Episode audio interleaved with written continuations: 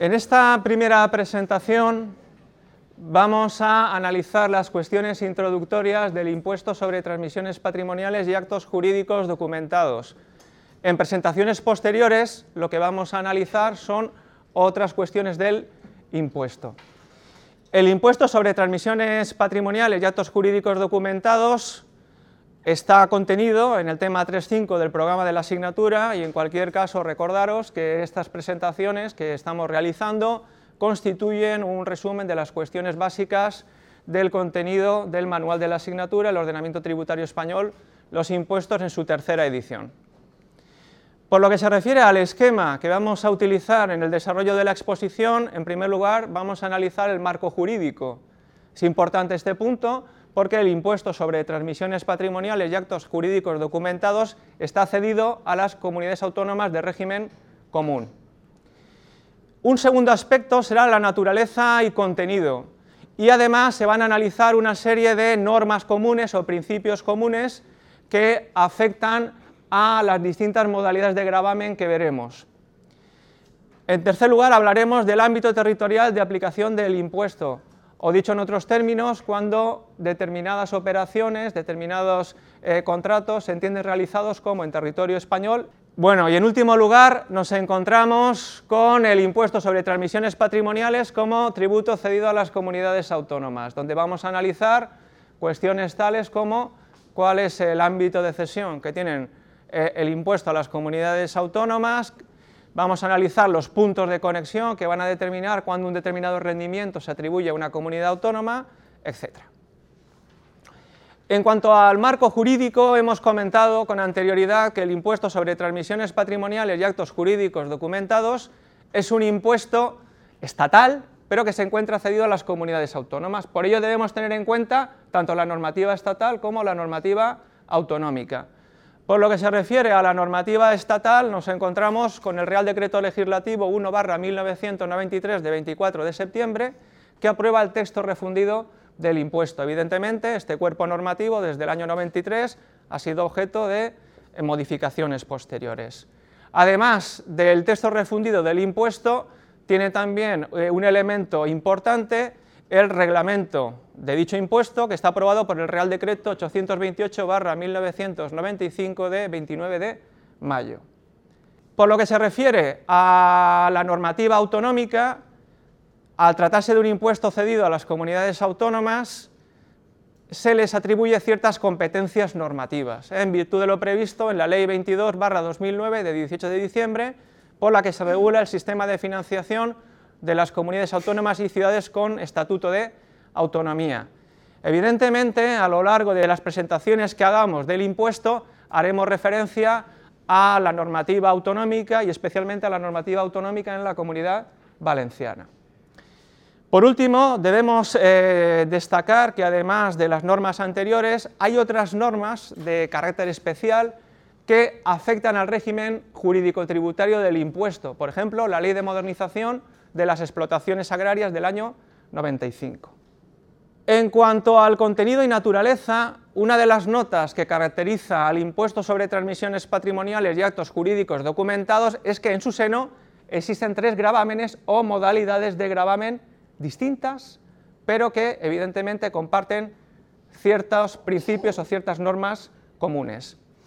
En primer lugar tenemos las transmisiones patrimoniales onerosas, es decir, graba el tráfico patrimonial civil cuando eh, no intervienen empresarios o profesionales en dicha transmisión.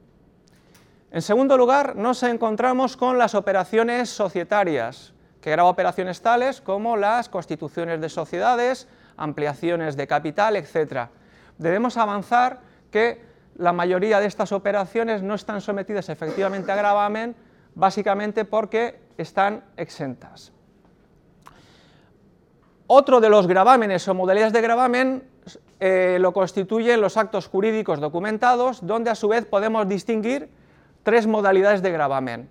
Por una parte, los documentos notariales que graban la primera copia de escritura, testimonio o acta notarial, donde siempre existe un gravamen fijo, portfolio o pliego en el que se documente el acto contrato.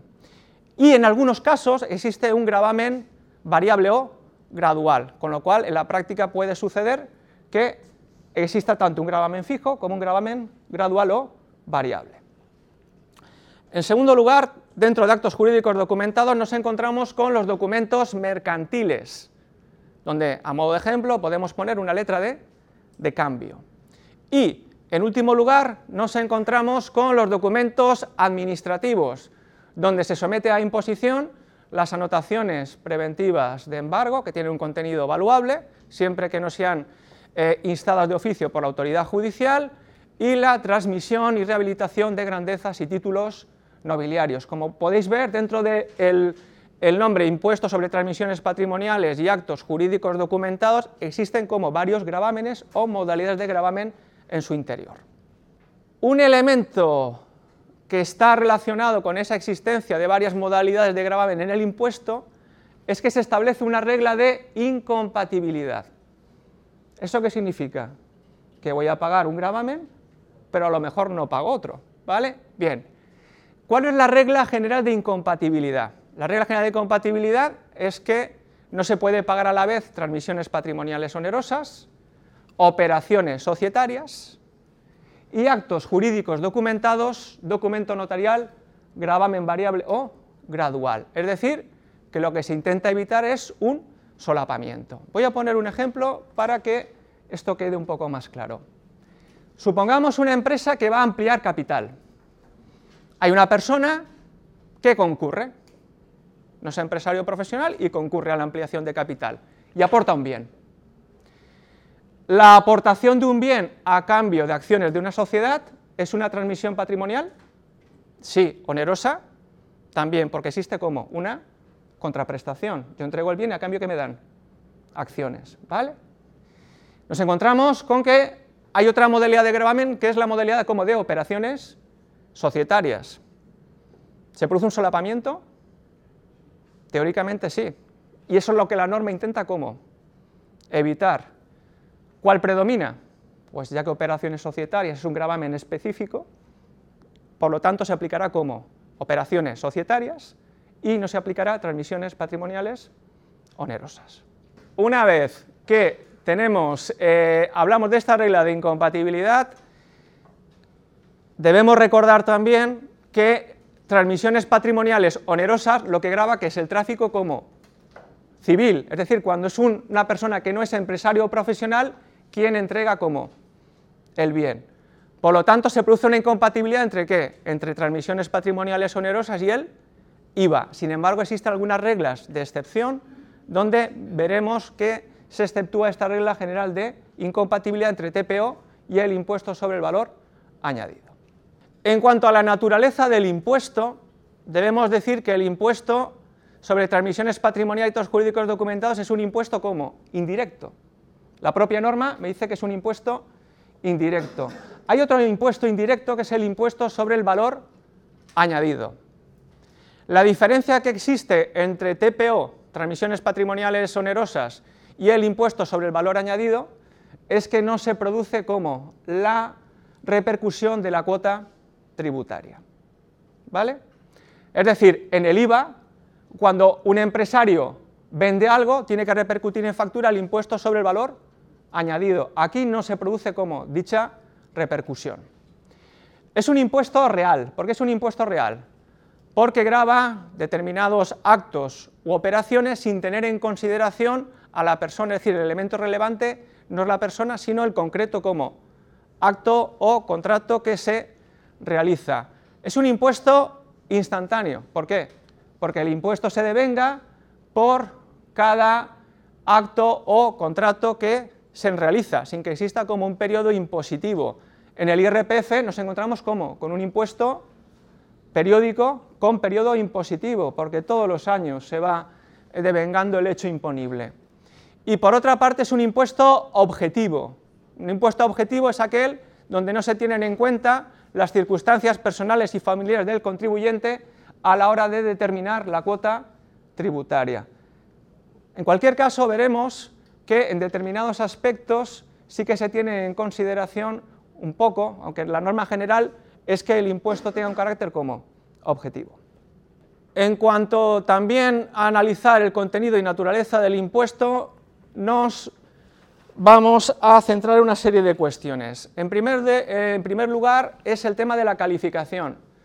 Es decir, eh, la calificación del acto o contrato vendrá determinado de acuerdo con su verdadera naturaleza jurídica, es decir, con lo que establezca el Código Civil, con independencia de lo que las partes afirmen que es aquel acto o contrato.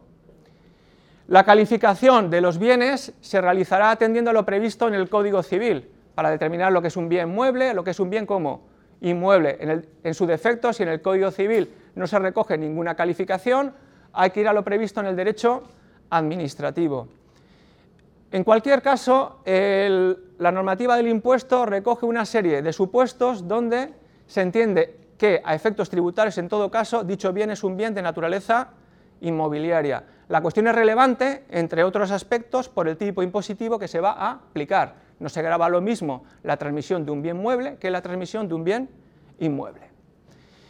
En cuanto a las condiciones suspensivas y resolutorias del acto o contrato, la calificación de la condición se realizará de acuerdo con lo previsto en el Código Civil.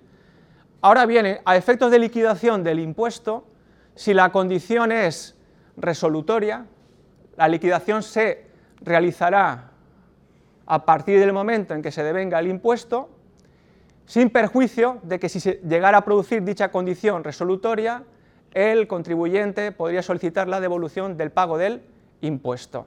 ¿Qué pasa si la condición fuera suspensiva? Que el impuesto no se liquida eh, hasta que el contrato tenga eficacia. Otra de las cuestiones es que a una sola convención que establezca en un documento o contrato le corresponde un único tipo de gravamen. Cuando el contrato comprenda varias convenciones, se exigirá el gravamen que corresponde a cada una de ellas, salvo que expresamente se determine otra cuestión. Voy a poner un ejemplo para que eh, veamos una excepción. En el impuesto sobre transmisiones patrimoniales y actos jurídicos documentados está sometido a gravamen el otorgamiento de un préstamo. Es decir, cuando un, particular le da un préstamo a otro, se trata de una operación que está como grabada. ¿Vale? Bien. Y lo que sucede es que para garantizar el pago se puede constituir como una garantía, una hipoteca, una prenda, etc. Vemos que nos encontramos con qué? Con dos convenciones. Por una parte el otorgamiento del préstamo y por otra parte la constitución de ese derecho real de garantía.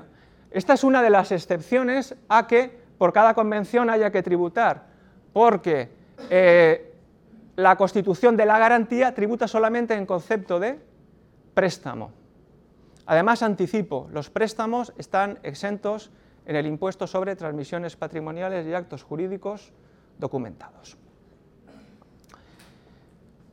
Y una de las últimas eh, notas comunes es que se produce una afectación de los bienes y derechos transmitidos al pago del impuesto. Evidentemente hay una serie de supuestos en que eh, se exime de dicha eh, afectación que es cuando se produce la compra por parte de un tercero de un bien basado en la fe pública registral y con justo título. En cuanto al ámbito territorial de aplicación del impuesto, lo que tenemos que ver es si determinadas operaciones se, entienden o no realizadas como en territorio español. Anticipo, además, cuando veamos los puntos de conexión del impuesto, veremos cuándo el rendimiento se atribuye como a una determinada comunidad autónoma. Vale.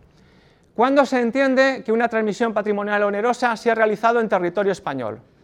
Cuando los bienes y derechos estén situados, pudieran ejercitarse o hubieran de cumplirse en territorio español.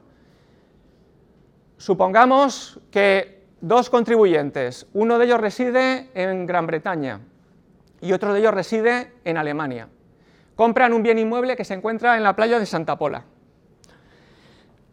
La operación estará sujeta a gravamen porque el bien inmueble eh, se encuentra como en territorio español. Y si fuera un bien mueble, en el caso de los bienes muebles, dice situado extranjero y derechos que pudieran o debieran ejercitarse también en el extranjero si el obligado del pago del gravamen tuviera su residencia habitual en España. Dice salvo que dichas operaciones fueran realizadas en el extranjero y además no surtieran efectos en, en España. Tributación en España de las operaciones societarias. Estarán grabadas en España las operaciones societarias cuando la sociedad tenga en España la sede de su dirección efectiva o cuando posean en España su domicilio social, siempre que la sede de su dirección efectiva no se encuentre situada en otro Estado miembro de la Unión Europea o estándolo dicho Estado no grave la operación con un impuesto similar al español. Este está regulado en el artículo 6 y lo debemos también poner en relación con lo previsto en el artículo 20 del texto refundido de la ley del impuesto. En cualquier caso, eh, como ya hemos anticipado, la mayoría de estas operaciones, ¿cómo están? Exentas en el impuesto y no hay que pagarlo. Por lo que se refiere a los actos jurídicos documentados, tributarán en España los documentos formalizados ante fedatario público español. Antes hemos puesto el ejemplo de dos extranjeros que transmitían un bien inmueble en territorio español. Dicho bien inmueble estaba sometido en España, ¿por qué? Estaba sometido en España porque el bien inmueble se encontraba como situado en territorio español. Se formaliza el documento notarial ante fedatario público español, es decir, se hace en España, se formaliza en España la escritura de compraventa. Evidentemente, los actos jurídicos documentados, el documento notarial, habrá que pagarlo como aquí en España. Y además también estarán sometidos a gravamen los documentos notariales que se formalicen en el extranjero, pero que vayan a surtir efectos también en, en España. Sabemos que eh, en España, junto al sistema de financiación de las comunidades autónomas de régimen común, existe un régimen que se llama paccionado, que es el que existe con el País Vasco y Navarra. ¿De acuerdo? Entonces, en este caso habrá que tener en cuenta las normas que determinan a qué comunidad autónoma le corresponde en el impuesto. Y además debemos también tener en consideración los tratados y convenios firmados por España. Sabed que eh, un acuerdo, un tratado de doble imposición, es un acuerdo entre dos estados en virtud de los cuales determinan una serie de cuestiones de ámbito tributario. Por lo que se refiere al impuesto sobre transmisiones patrimoniales y actos jurídicos documentados como tributo cedido, aquí lo que debemos tener en consideración, por una parte, es el ámbito de la cesión. En segundo lugar, veremos los puntos de conexión, es decir, a qué comunidad autónoma le corresponde el rendimiento, y en tercer lugar, veremos cuáles son las competencias normativas, es decir, ver lo que cada comunidad autónoma puede regular. Por lo que se refiere al ámbito de la cesión, el impuesto sobre transmisiones patrimoniales y actos jurídicos documentados se encuentra cedido casi en su totalidad a las comunidades autónomas. Solamente están excluidos los rendimientos correspondientes a la transmisión y rehabilitación de grandezas y títulos nobiliarios. Por lo que se refiere a los puntos de conexión, es decir, qué criterios se utilizan para determinar a que cada comunidad autónoma le corresponde el rendimiento, de acuerdo con el artículo 33.2 de la Ley del Sistema de Financiación de las Comunidades Autónomas, se establece una serie de reglas para determinar dicha atribución. Por ejemplo, en el caso del gravamen fijo, portfolio o pliego de actos jurídicos documentados, documentos notariales, le corresponde a la comunidad autónoma donde se formalice dicho acto o contrato. En el caso de operaciones societarias, por ejemplo, le corresponde a la comunidad autónoma donde esté domiciliada dicha eh, empresa. En cuanto a las competencias normativas, las comunidades autónomas pueden aprobar las siguientes cuestiones. Los tipos de gravamen correspondientes a las concesiones administrativas, a las transmisiones de bienes muebles e inmuebles, la constitución y cesión de derechos reales sobre los citados bienes, con excepción de los derechos reales de garantía. Veremos cómo la comunidad autónoma valenciana tiene establecido una serie de tipos de gravamen específicos. Por ejemplo, en el caso eh, de aquellas operaciones que afectan a bienes inmuebles, hay un tipo de gravamen general del 10%, pero también hay tipos de gravamen más reducidos que analizaremos. También puede aprobar la comunidad autónoma la tarifa correspondiente a los arrendamientos de bienes muebles e inmuebles, que también están sometidos como a gravamen. Puede aprobar el tipo impositivo del gravamen gradual o variable de actos jurídicos documentados también, documentos notariales. La comunidad valenciana tiene tipos también específicos al respecto. Pueden establecer deducciones y bonificaciones dentro de determinados límites y tiene la posibilidad de regular los aspectos de gestión y de liquidación del impuesto. Por lo tanto, el punto de conexión tiene relevancia en cuanto a la atribución del rendimiento a cada comunidad autónoma, pero también para ver cuál es el marco jurídico concreto aplicable, es decir, no se tributa por la misma operación en la comunidad valenciana que, por ejemplo, en la comunidad de, Murcia. Con esta cuestión finalizamos lo que serían las cuestiones introductorias del impuesto. En otras presentaciones analizaremos las distintas modalidades de gravamen del mismo.